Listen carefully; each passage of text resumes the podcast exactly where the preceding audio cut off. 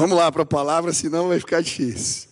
Segunda Reis, capítulo 2, versículos 6 a 15.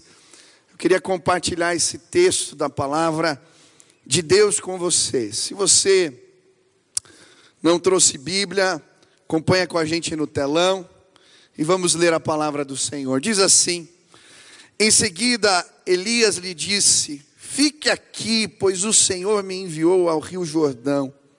Ele respondeu: Juro pelo nome do Senhor e por tua vida que não te deixarei só.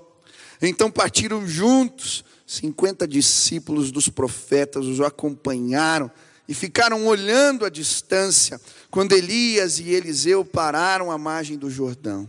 Então Elias tirou o manto, enrolou e com ele bateu nas águas. As águas se dividiram e os dois atravessaram a seco.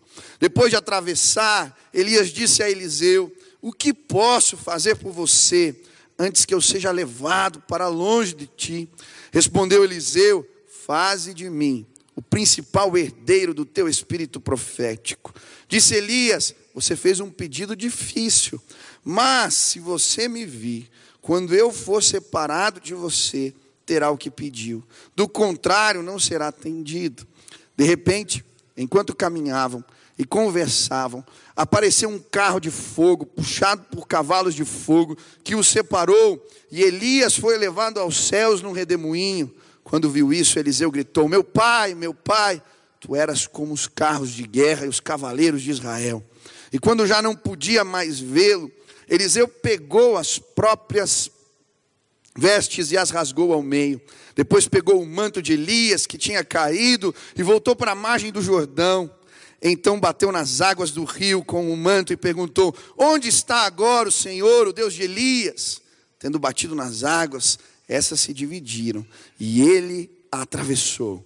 Quando os discípulos dos profetas, vindo de Jericó, viram isso, disseram: O espírito profético de Elias repousa sobre Eliseu.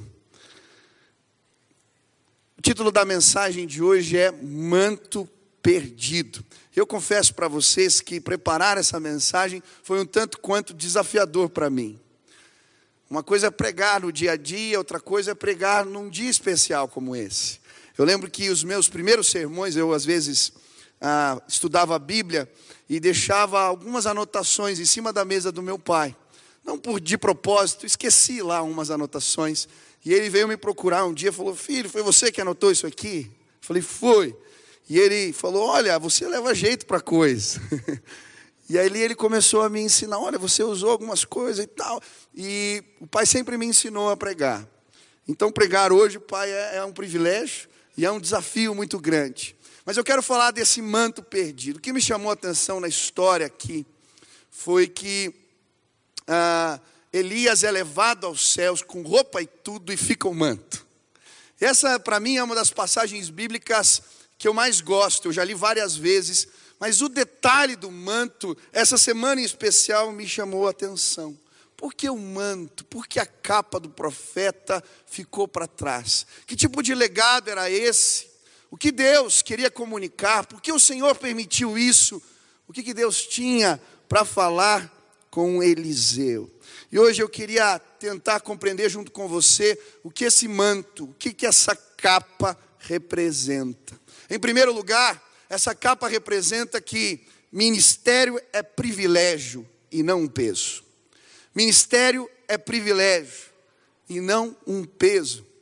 E se você lembrar bem da história de Elias e de Eliseu, você vai lembrar do texto de 1 Reis, capítulo 19, quando Eliseu é chamado por Deus para o ministério. Elias está com a sua capa e ele simplesmente passa pelo moço, ele não diz nada, ele pega a capa e joga sobre ele. Eliseu já sabia o que aquilo representava, ele sabia o que aquilo significava, ele estava sendo chamado para o exercício do ministério.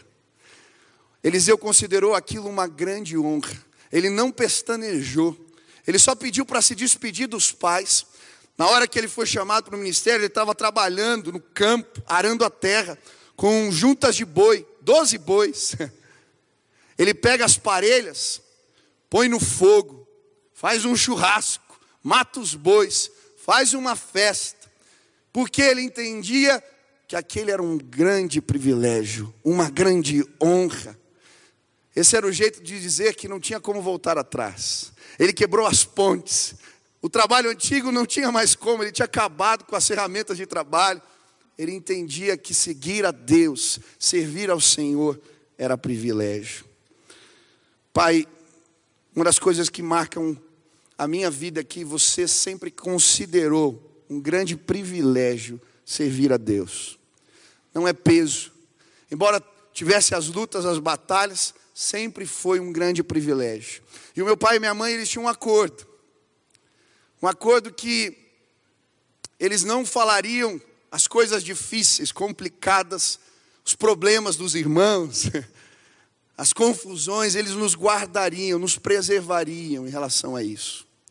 E até tinha um acordo mais sério, que se de alguma maneira o trabalho na igreja atrapalhasse a nossa vida espiritual, a minha mãe tinha total liberdade para nos levar, eu e a Kelly, para servirmos em outra igreja. Porque o nosso compromisso com o Senhor era mais importante do que qualquer outra coisa. E sabe, várias vezes lá em casa eu ouvi o pai dizendo: não edifica. A gente perguntava uma história, né, uma fofoca, uma complicação que a gente sabia que estava rolando. Ele, isso não edifica. E não falava. Tem coisa que eu só fui descobrir agora, depois de velho, né? Não estou tão velho assim, poxa vida. Mas agora no ministério, porque o pai nos guardou, o pai e a mãe nos guardaram. E o que eu ouvia lá em casa era a respeito dos milagres, dos sinais, das bênçãos, do que Deus estava fazendo, como a igreja estava crescendo, as coisas que estavam acontecendo. E sabe, eu aprendi, para mim é uma honra, é privilégio servir ao Senhor com interesse de coração. Eu lembro quando eu aprendi a ler. Tinha acabado de ser alfabetizado, o primeiro livro que o pai me pôs na mão foi a Bíblia. Era uma Bíblia grande, da a tradução, naquela época era a linguagem de hoje, né? não era nova a linguagem de hoje, a linguagem de hoje. E ele leu comigo, falou: ó, primeiro livro que você vai ler, adivinha qual que é? Marcos. Ele sempre fala isso aqui. E nós lemos o primeiro capítulo juntos. Eu tinha um monte de dúvidas, perguntas. Por que, que João Batista, pai, usava aquelas roupas? Por que, que ele comia gafanhoto? e ele foi me explicando tudo aquilo. Ele falou: Filho, esse livro vai mudar a tua vida. Você é pequeno, então você vai ler dois capítulos por dia. Depois você vai ler quatro. E se você ler quatro, cinco capítulos por dia, você vai ler a Bíblia todo ano. Hoje eu leio um pouco mais do que isso, porque esse livro mudou a minha vida. E eu aprendi com este livro que servir a Deus é uma honra, é um grande privilégio. Ele transformou em história. E hoje eu quero dizer para você, quantos aqui entregaram a vida para Jesus? Levante as mãos. Você é privilegiado, você é honrado. Você ganhou a melhor coisa que você podia ganhar na sua vida. E se você se comprometer e servir a Deus com alegria, entender que é privilégio, e se você tomar a palavra de Deus e amar essa palavra, ela vai transformar a tua vida, a tua história. As tuas decisões vão ser marcadas pelo poder de Deus. A capa de Elias representava isso. Eliseu, lembra como você começou? Esse é um recomeço. Lembra, você fez uma festa. Servir a Deus é privilégio. Segunda lição que eu aprendo com a capa de Elias é que a unção e a autoridade espiritual, elas são conquistadas na presença de Deus. A Bíblia vai narrar que quando eles estão nesse trajeto, Elias pega a capa e toca o rio e o rio se abre certa maneira, aquela capa representava a unção, a autoridade espiritual depositada sobre a vida daquele homem. Mas sabe, o que concedia poder a Elias, unção e autoridade, não era uma capa, não era a posição que ele exercia como profeta. Isso não traz autoridade. A autoridade ela é conquistada na presença de Deus. Aquele era um homem do Senhor que conquistou na sua busca aquela unção, por isso o rio abria. E agora Eliseu está numa, num conflito interior. como é que eu vou suceder um homem como esse Elias? Como é que eu vou continuar o ministério de um homem como Elias? E ele literalmente persegue Elias. Elias, ele lecionava em escolas de profetas. Haviam várias, em várias cidades, onde ele ensinava os jovens a como servir a Deus. E antes da sua ida, ele sabia que Deus iria o tomar para si, ele então vai de escola em escola se despedindo. A primeira cidade é em Gilgal. Ele chega naquela cidade e Eliseu do lado. Quando ele se despede, ele se despede também de Eliseu. Estou indo embora. E Eliseu diz: Tão certo como o Senhor vive, e eu vivo, não te deixarei. Ele sai de Gilgal e vai para Betel, outra cidade, se despedir de outra escola. Quando ele se despede, também se despede de Eliseu. E Eliseu diz de novo: Tão certo como o Senhor vive, e como eu vivo, não te deixarei. E ele vai para Jericó e faz o mesmo, se despede outra vez de Eliseu, e ele mais uma vez diz: Tão certo como o Senhor vive, como eu vivo, não te deixarei. E agora eles estão diante do Jordão. E Elias pergunta para Eliseu: O que você quer, meu filho? Por que, que você não me larga? o que, que você está querendo? Eliseu diz para ele: Eu quero a poção do Espírito que está sobre a sua vida para dirigir, para continuar teu ministério. A dupla benção, a benção do primogênito. Eu quero essa unção. Elias olha para ele e diz: Isso eu não posso te dar. Essa unção ela é conquistada. Se você conquistou essa unção na presença do Pai, quando o Senhor me tomar, você vai ver as carruagens de fogo vindo, chegando. E eles estão do outro lado do rio. De repente vem um redemoinho. Elias é tomado pelo Senhor, mas Eliseu ele vê as carruagens de fogo. E ele sabia, ele tinha conquistado a unção. Ele então pega a capa e ele não hesita em dizer: Deus de Elias. Ele toca no rio e o rio abre. Os profetas que estavam do outro lado, quando vem Eliseu passar com a capa de Elias, eles sabiam, a unção que estava sobre Elias agora está sobre a vida de Eliseu. Uma coisa que eu aprendi nesses anos de ministério, Pai, e que você me ensinou, é que a autoridade vem de Deus, e ela é conquistada na presença do Senhor. E uma das marcas da tua vida e da vida da mãe para mim é a busca que vocês têm pela presença de Deus através da oração. Sempre as decisões foram tomadas, decisões importantes, às vezes em volta da cama, todos nós como família. O pai orava, entregava a Bíblia, falava: Filho, abre, Deus vai falar com a gente. E eu via Deus falando, eu via Deus tratando, Deus mostrando, Deus movendo. Quando o pai dizia que estava voltando da árvore, ele tem uma árvore que ele ora. Quando o pai diz que voltou da árvore, alguma coisa Deus falou com ele. Ele tem um caderninho, uma agenda, onde ele anota as coisas que Deus falou com ele nos momentos de oração. E eu sempre tive curiosidade de dar uma fuçada nesse caderno.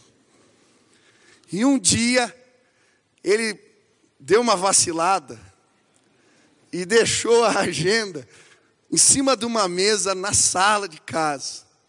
E eu passei, eu já tinha casado já, e eu vi a agenda, eu falei, é agora, é hoje. E eu peguei a agendinha e fui dar uma olhada. Né, eu já confessei para ele o pecado às nove horas, estou confessando de novo. E quando eu comecei a ler a agenda, eu me emocionei. Tinham orações que ele fez pela minha mãe, por mim antes de casar, com as datas, orando pelo meu casamento, pela minha esposa, pela minha irmã. E muitas coisas que ele escreveu naquele caderno já se concretizaram na minha vida. Eu lembro muito bem, pai, da conversa que tivemos na garagem. Eu era adolescente, e um dia chegando do culto, o pai mandou a, a mãe e a Kelly subir e ficamos só nós dois no carro. E ele começou a contar experiências que ele tinha tido com Deus.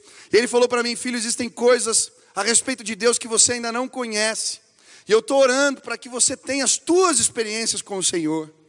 E quando nós subimos, ele me deu um livro de presente. O autor, pastor Enéas Tonini, o nome do livro, Vidas Poderosas. contavam histórias de avivalistas, homens de Deus, e como eles conquistaram autoridade e unção na presença do Senhor. Eu devorei aquele livro. E aquelas histórias me marcaram. Eu era atleta, eu queria ser um jogador profissional, ir para as Olimpíadas. E eu lembro que depois de ler aquele livro, um dia tomando banho, eu falei: eu não quero mais ser jogador. Eu quero ser um avivalista como aqueles homens que eu li no livro que o meu pai me deu. Eu quero essa autoridade, eu quero essa unção. Eu lembro do que li, pai, naqueles livros sobre Finney. Quero citá-lo aqui quando ele diz: O milagre do avivamento é bem semelhante ao de uma colheita de trigo. Ele desce do céu quando crentes heróicos entram na batalha, decididos a vencer ou morrer. E se for necessário, vencer e morrer. O reino dos céus é tomado por esforço, e os que se esforçam se apoderam dele. Lembro de ler nesse livro também as histórias de John Wesley, e quero citá-lo aqui quando ele diz: eles perguntaram para John Wesley como é que ele atraía as multidões para ouvi-lo pregar. E ele disse: Eu me coloco em chamas, e o povo vem de toda parte para me ver queimar. Unção, autoridade, não vem com uma capa ou com um cargo, ela é concedida pela graça e favor de Deus, e ela é conquistada na presença do Altíssimo. Eu queria te desafiar hoje a vestir essa capa, a procurar a tua unção, a tua autoridade, a procurar a tua árvore, a pegar o teu caderno de oração e a clamar e a queimar na presença de Deus, porque quando nós clamarmos e buscarmos, Ele vai nos empoderar de novo, rios vão se abrir nos nossos dias, Deus vai derramar da presença e do poder dEle, coisas irão mudar, porque Deus vai investir autoridade sobre a vida de muitos que aqui estão em nome de Jesus. Aleluia, pode aplaudir a Jesus.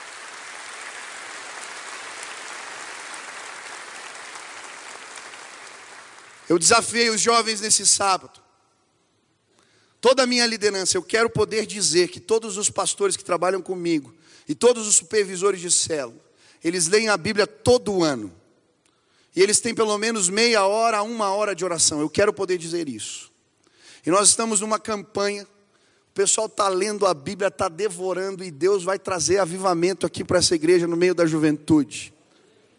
Esse livro muda a vida das pessoas. As histórias da Bíblia têm poder. Conquista em nome de Jesus a tua unção. Em nome de Jesus, conquista ela. Deus tem mais para nós quanto igreja. Chegamos aqui, Pai, 30 anos. Deus tem mais uma caminhada. E coisas maiores virão. Porque Deus vai investir de novo a autoridade, de novo e de novo, e a unção de Deus vai alcançar a tua vida hoje neste lugar, eu creio em nome de Jesus. Você vai sair daqui querendo ler a Bíblia, querendo orar, querendo ter experiências com Deus, eu creio. Deus vai colocar essa capa, já lançou ela sobre você, entende que é privilégio servir a Jesus. Terceiro, a capa representava o compromisso com a verdade da revelação de Deus. Assim como a toga de um juiz, ela representa algo. Um compromisso de não dobrar as leis, o compromisso de ser imparcial, o compromisso de julgar corretamente e não com outros interesses. A capa do profeta, da mesma forma, envolvia um compromisso. O profeta que recebia essa capa tinha um compromisso de falar a verdade a respeito da revelação de Deus, custe o que custar, doa a quem doer. E esse foi o compromisso de Elias. Elias usou muito bem a capa de profeta porque ele não teve medo no seu tempo de desafiar autoridades poderosos. Ele chegou para Acabe e condenou o pecado de Acabe.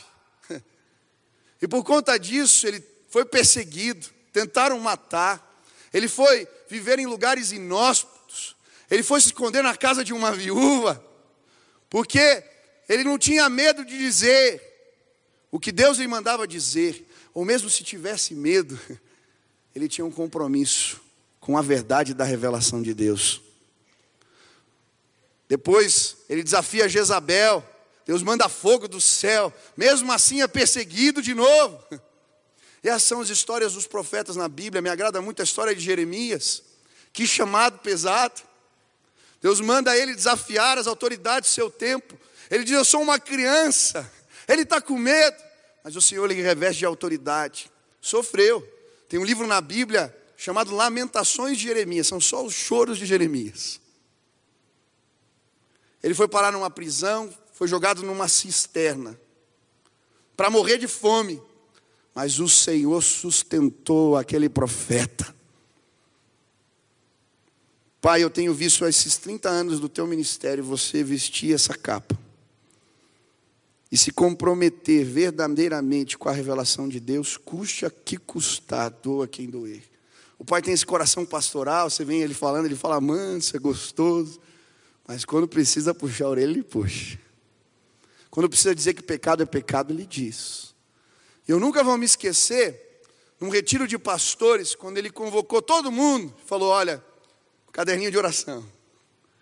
Deus me mandou tomar posição em relação a algumas coisas que estão acontecendo no nosso país. Eu quero que vocês orem por mim, porque eu vou pregar e eu vou falar. Custe o que custar, doa a quem doer. E ele pregou, falou: não vote em determinado partido. Apresentou aqui ó, o plano de governo. Isso aqui é a institucionalização da iniquidade. Nós não podemos nos comprometer com isso. Ele saiu daqui e já começaram as ligações. Porque esse vídeo viralizou na internet de uma maneira sobrenatural, porque era Deus querendo falar à nação. Não era uma palavra qualquer. A palavra do profeta ela ecoa. Ela chega em lugares que você não imagina, e aquela palavra ecoou. Começaram as ligações, a perseguição, mas Deus tem nos sustentado. E Pai, eu tenho orgulho de servir ao Senhor servir a Deus contigo nesse ministério, porque tenho visto o teu compromisso de dizer a verdade da revelação de Deus. Tudo o que você disse naqueles dias aconteceu. Tem presidente na cadeia, escândalos de corrupção por todo lado, porque quando nós dobramos a lei do Senhor e institucionalizamos a iniquidade, nós perdemos. Deus não pode nos abençoar. Eu creio que hoje é tempo de novo, de novo, de olharmos para o Senhor. Existem tantos debates. Hoje, se você fala que você é contra aborto, você virou um machista. Eu sou contra o aborto porque a palavra de Deus me ensina assim.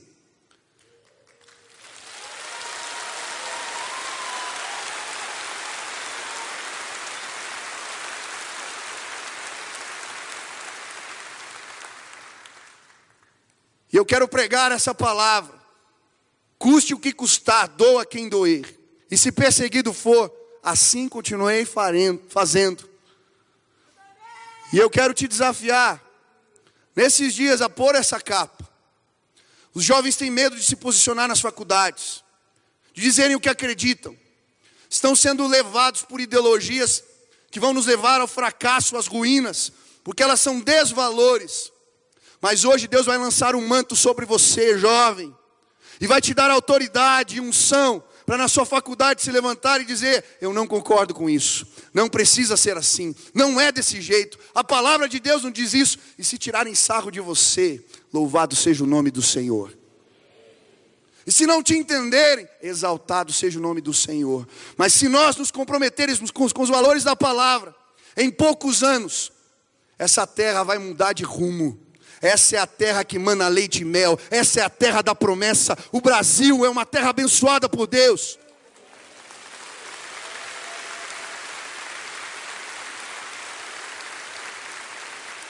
Quando os homens e mulheres de bem dessa sociedade, as pessoas que conhecem a verdade, tiverem o coragem que Elias teve, que Eliseu teve, que Jeremias teve, de usar essa capa, em poucos anos, a prosperidade, a graça e o favor de Deus alcançarão as nossas casas. Não tenha medo, não tenha medo. Hoje a gente não pode contrariar ninguém. É uma geração que, se você diz algo contrário, ela bate o pé e te critica. Jesus é um Deus de amor, sim, mas Jesus exortava, sim. E as verdades de Deus vão prevalecer nos nossos dias, e eu creio, Jesus vai lavar, o sangue do Cordeiro de Deus vai lavar a nossa terra de norte a sul, de leste a oeste, e um grande despertamento espiritual vai acontecer nos nossos dias. Do sul está vindo algo novo que vai varrer essa terra. Vista essa capa.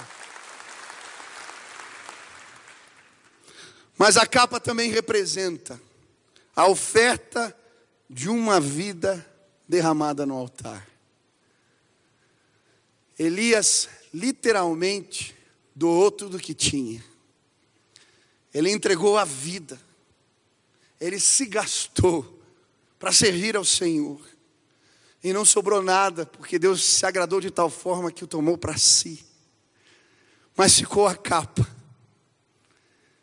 A capa representa o legado de uma vida entregue no altar como oferta de louvor ao Senhor.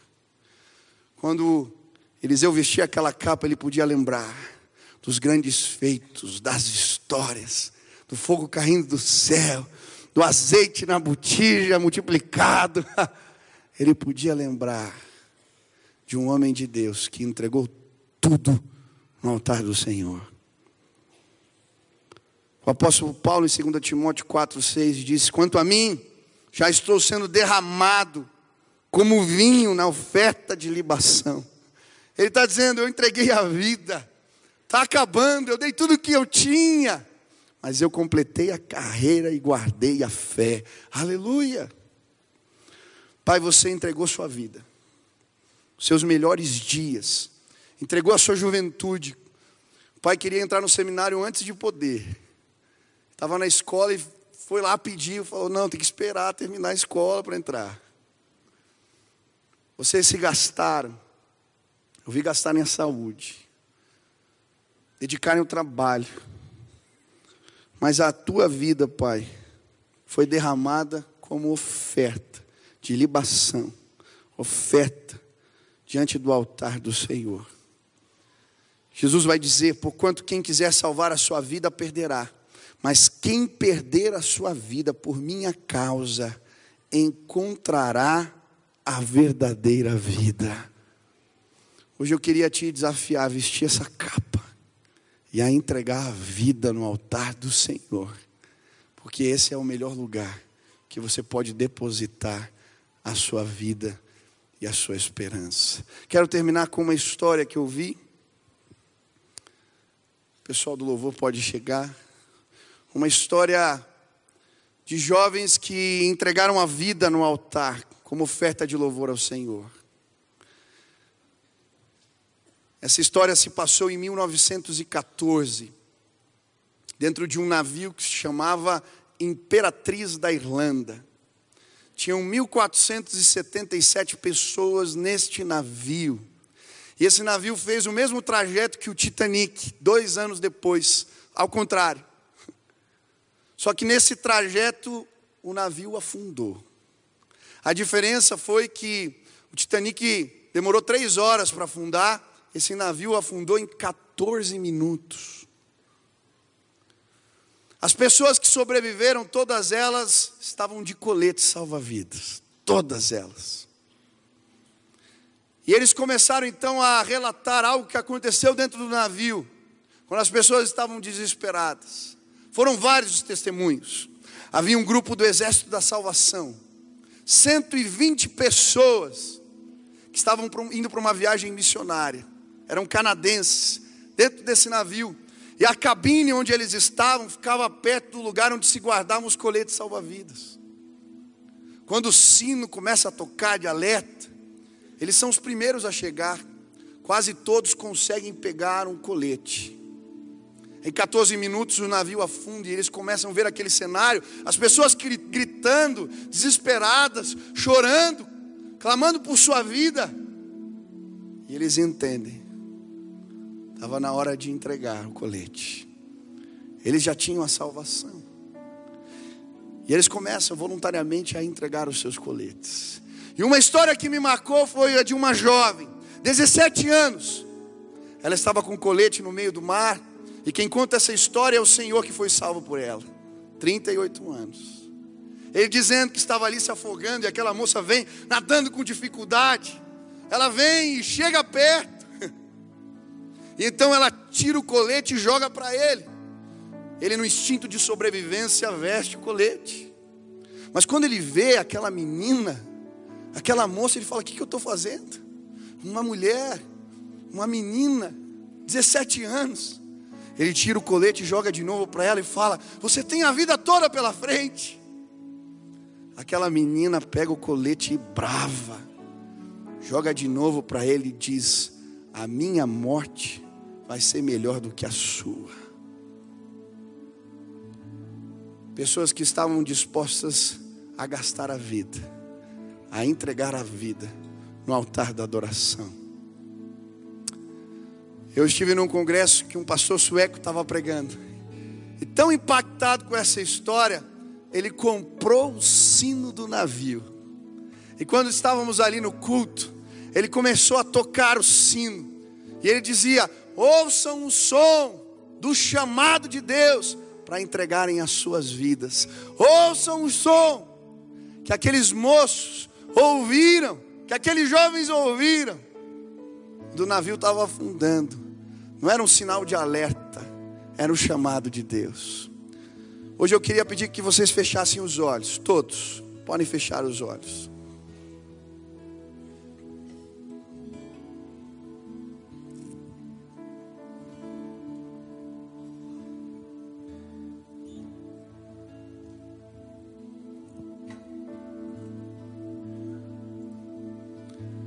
Eu não tenho sino daquele navio, mas eu trouxe um outro sino.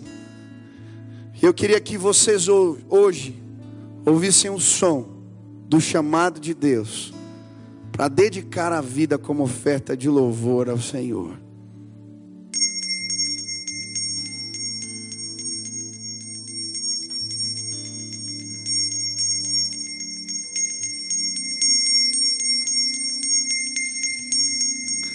Deus está te chamando hoje. Deus está te chamando hoje. Como você vai se apresentar diante dEle? O que você vai entregar diante do Senhor? Deus está te chamando hoje. Deus está te chamando hoje. Ouça o sino do som da liberdade tocando nesse lugar. Deus está te chamando hoje. Deus está te chamando hoje que, que você vai entregar na presença do Senhor. Hoje eu queria te convidar a vestir o manto, vestir a capa e pedir, Deus, me autoriza, me capacita, porque eu quero te honrar com a minha vida, eu quero entregar tudo que tenho, tudo que tenho, como oferta de louvor ao Senhor. Se hoje Deus falou contigo e você quer tomar parte nesse momento de adoração, dizendo: Senhor, eu me entrego, a minha vida é sua. Senhor, me reveste da tua autoridade, eu quero te servir. Servir ao Senhor é privilégio. Se Deus falou contigo, fique de pé agora no seu lugar. Nós vamos orar agora, pedindo: Jesus, nos capacita, nos capacita, nos veste com este manto, nos autoriza. Nós precisamos da tua graça e do teu favor. Aleluia. Quero orar por você. Feche os teus olhos. Pai querido, que privilégio é estar na tua presença. Que privilégio é poder servir ao Senhor. Que privilégio é o desafio do teu chamado. E hoje eu quero pedir que esse som possa ecoar na mente e no coração dos meus irmãos. Que não seja um som de apenas um sino, mas que seja a voz do Altíssimo os convocando, os chamando, os incomodando para entregarem a vida, o que têm, o que são diante do teu altar. Deus, alguns têm desafios pesados. Se comprometer com essa visão, se comprometer com as verdades da tua palavra Senhor, muitas vezes envolve perdas, situações complicadas e difíceis. Eu quero pedir hoje Reveste com teu manto cada um que venha neste lugar e os autoriza em nome de Jesus. E que eles possam ver a tua glória nos seus dias. Que a graça de Deus e o favor de Deus alcance os seus lares, as suas casas, o que fazem, o seu trabalho. Que as pessoas possam testemunhar a seu respeito. Eu vi um homem de Deus. Eu convivi com um homem de Deus. Eu convivi com uma mulher de Deus. Eu conheci Pai, que as marcas do teu poder nos acompanhem, que os teus sinais e as tuas maravilhas nos alcancem. Autoriza o teu povo hoje, derrama do teu poder neste lugar, nos enche de graça, favor, que hoje haja salvação nessa casa, que hoje haja libertação nessa casa, que hoje haja transformação de vidas. Nós podemos sim, nós podemos sim mudar a história, nós podemos sim fazer diferente. O Senhor o Espírito Santo de Deus nos autoriza. Recebe, Deus, eu estou de pé aqui junto com os meus irmãos. Recebe a minha entrega. Quero entregar, quero dedicar com eles a minha vida no teu altar. Recebe, Senhor, tudo que tenho, tudo que sou, que seja derramado diante da tua presença, em nome de Jesus. Amém, amém. Deus abençoe sua vida. Vamos louvar a Deus.